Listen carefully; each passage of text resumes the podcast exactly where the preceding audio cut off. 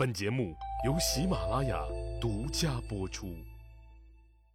上一集里，我说到了靖喜侯省吃俭用的事儿。大周王朝共和行政结束，周宣王继位以后，周王朝复古派系成为了新的掌权者。他们重新启动了分封贵族的体系，对各个诸侯国的态度也逐渐的转好。特别是周厉王时期，与诸侯争权夺利。与民众争夺利益的事情渐渐的远去了。吃过大苦头的周宣王，为了维护统治、节省自身的能量，大力的鼓励各诸侯国帮助自个儿讨伐周边的戎狄。胜利之后，又将新获得的土地分封给诸侯们。天下诸侯们为了继续扩大自己的疆域，于是都非常积极的出钱出力，参与周天子的东征西伐、南征北战。这其中，就连以勤俭著称的晋王室也开始沉不住气了。晋喜侯的儿子晋献侯就曾经多次跟着周宣王征伐四方。晋国经过数代的耕耘，前任的勤俭，此时的国力十分的昌盛，这为晋献侯创造了强大的机遇。数年累积的晋国国力，终于在晋献侯时代显示给诸侯们看了。晋献侯的多次对外作战。均以全胜为结果。周宣王对晋国军事实力很推崇，甚至还亲自检阅了晋国的部队，并夸赞他们和周王室的宿卫军一样威武。天子给了这样的好评，晋国上下自然感到无上的荣光。周宣王征伐完戎夷班师回朝以后，派人赐给晋献侯香酒、弓箭和驷马以示奖励。金献侯为了纪念周宣王的恩宠，铸造了十六枚编钟，把这事儿记录在钟上。这些所铸之钟被称为王赐苏钟。这十六枚编钟有十四枚被后来的盗墓贼盗运出境了，只有整套编钟中最小的两枚幸免于难。庆幸的是，后来又被著名的青铜器专家马承元斥巨资给购买了回来。如今有十四枚收藏于上海博物馆，另外两枚收藏在山西晋国博物馆，成为了镇馆之宝。想要了解的朋友可以去这两座博物馆参观。晋国在晋献侯的治理下，国势日渐昌盛，疆域也悄悄地快速扩张。等他的儿子晋穆侯继位以后，国势虽然没有下降，但是内部也燃起了动乱的火苗。晋献侯上任的第四年，先是娶了东方强国齐国王室的女子为妻，这样一来，就等于和齐国结了盟，齐晋两家可以共同抵御征伐北方的劲敌北狄人。这种政治婚姻，除了可以生儿育女、强强联手之外，还可以顺便当做周王室的重要平番，保护王室的安危。当然，还有一个重要的隐形好处。就是可以解除晋国东方的潜在威胁，真可谓是一石三鸟。晋献侯的儿子还在老婆的肚子里的时候，就接到了周宣王的命令，让他率军攻打条戎人。一想到父亲当年四处征战，为晋国赢得了荣耀，赢得了土地，晋穆侯想都不想，就于公元前八零五年草率的出兵了。结果呢，没有什么战场实操经验的晋穆侯。被对方打的是一败涂地，惨不忍睹。战败后的晋穆侯深以为耻啊！恰逢这个时候，他的大儿子出生了，于是他给这个儿子起名仇，表示对条戎人的仇恨。积仇谐音记仇，多么刻骨铭心的一个名字啊！三年后，晋穆侯又带着部队和周宣王合兵一处，在千亩同戎人干了一仗。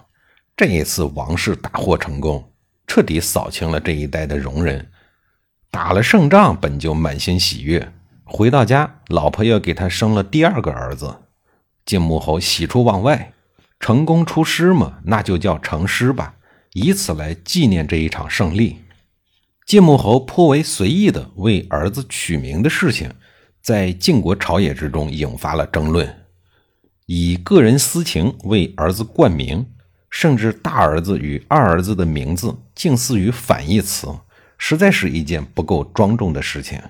毕竟他们是王子的身份，将来是要继承大业的，不像普通的山野村夫，随便给孩子起一个什么二柱、阿牛什么的就行了。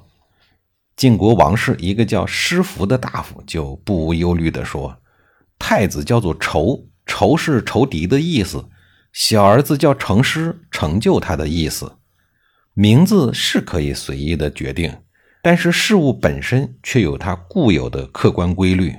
现在大儿子和小儿子取的名字正好相反，这以后晋国能不出乱子吗？在晋穆侯看来，两个襁褓婴儿的名字。”和国运治乱能有什么关系呢？你们未免也太小题大做了吧！这就是晋穆侯的态度。所以，任凭朝臣们语重心长、磨破嘴皮，到底也没有改变晋穆侯的想法。与其和这些朝臣们打嘴仗，还不如率领大军四处征战来的刺激。正是在这样一种心态下，晋穆侯几乎一生都忙碌在征伐条戎部族。扩大晋国疆域这件事情上来，常年征战在外的晋穆侯一门心思对付犬戎人，却忽略了紧紧跟随在自己的身边、同样立下了不少战功的弟弟姬伯商。等晋穆侯自个儿去世以后，姬伯商果然立刻篡位自立。常年的战争让晋国几乎成为了一个军国主义的国家，军队具有极高的权威。而姬伯商作为晋穆侯的弟弟，常年领兵作战，威望极高。晋穆侯的大儿子姬仇成功的成为了晋国第一个没有顺利继位的正统太子。二十岁的姬仇逃跑了，他知道自个儿与手握重兵、作战经验丰富的叔叔抗衡，无异于以卵击石，但他还是有信心能拿回属于自己位置的。因为姬伯商的篡位行为是对周王室大不敬，是对礼法的践踏。姬仇要让周宣王为自己主持公道。姬仇满怀信心的去求见周宣王，想让他帮助自己回国继位。但是他失望了。周宣王的晚年非常的不顺，在和戎狄的战争中接连吃了败仗。这个时候的晋国是他需要依仗的力量。如果因为姬仇的原因，无法得到晋国对周王室的支持，或者进一步两家开战，这种损失是周宣王所不能承受的。姬仇满怀希望而来，却饱受打击的绝望离去。他就像他的名字一样，刻骨铭心的仇恨挥之不去。他恨自己的叔叔，更恨见死不救的周宣王，而最令他痛恨的，则是形同虚设的礼乐制度。从这一刻起，他只为自己而战。姬仇失去了周宣王的支持以后，决心积蓄力量。他不断的收拢晋国军队中愿意向自己效忠的旧部，但是他还必须要隐忍，因为周宣王警告过他，不要让晋国陷入混乱，不然的话，我会出手干预的。姬仇怎么敢公然违抗周宣王的意志呢？同时，他也没有绝对的把握杀死自己的叔叔。不过，很快他就时来运转了。就在他出逃晋国的第三年，周宣王去世了，他终于不用再有所顾忌。第二年，他聚集起他的支持者，一举杀死了他的叔叔姬伯商，并于公元前七八零年夺回了本就属于自己的国君之位，视为晋文侯。下一集里，我给您讲一讲晋文侯的执政生涯。